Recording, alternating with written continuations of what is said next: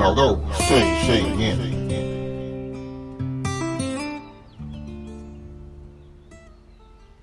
是谁？大猪，要不要打肚包？大猪，大猪，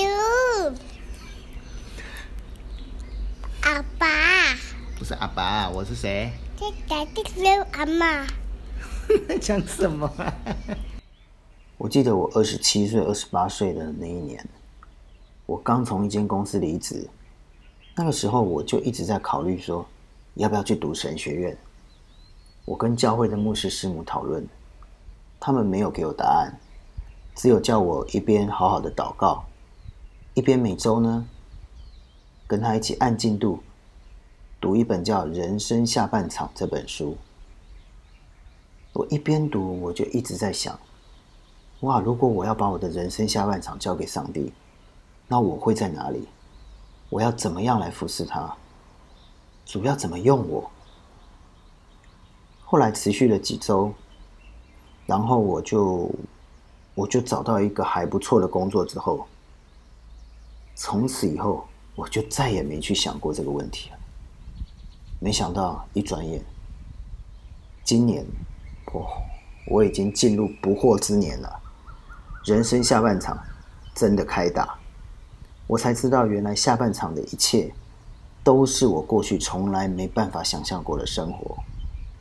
我结婚了，我定居在香港，我从二十岁开始就在台湾从事广告行销、传播相关工作，但我现在不是，我现在是一位全职的打度。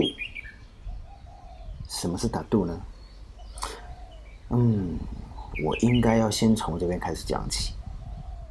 去年我们家正式成为香港社会福利署的紧急寄养家庭。什么是紧急寄养家庭？就是帮助一些临时紧急需要帮忙照顾的孩子，让他住到我们家来。而我呢，是我们家的主要照顾者，也就是所谓的寄养叔叔啊。但是我记得小宝来我们家的第一天开始。也没人教他，他就一直喊我叫达杜达杜。我一开始也是一头雾水，达杜是什么？呃，因为他的父母亲都是南亚籍，都是南亚人士，所以有一次探视的时候，我就用简单的英文问了他爸爸，我才知道原来达杜是他们的家乡话，意思就是英文的 grandmother。哇塞！听到的所有人都笑歪了。我在想，可能是这个还不到两岁的小男孩，他以为凡是这样子照顾他的人就叫达杜就对了。直到现在，他在我们家已经住了半年了，他还是每天管我叫达杜达杜。另外，我想到我住台湾的时候，我家的门口贴了一张春联。教会送的，上面写了一段圣经上的话，是说：人心筹算自己的道路，唯耶和华指引他的脚步。真的，来香港的这段时间，我真的是很深刻的体会到，当我让神来引导我人生的每一个脚步的时候，这每一步都不是我所想象得到的。原来我的人生下半场。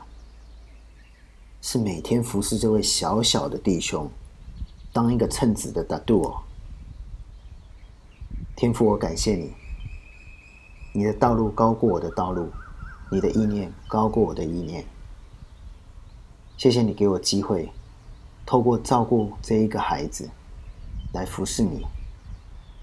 祷告感谢，是奉主耶稣基督的名求，阿门。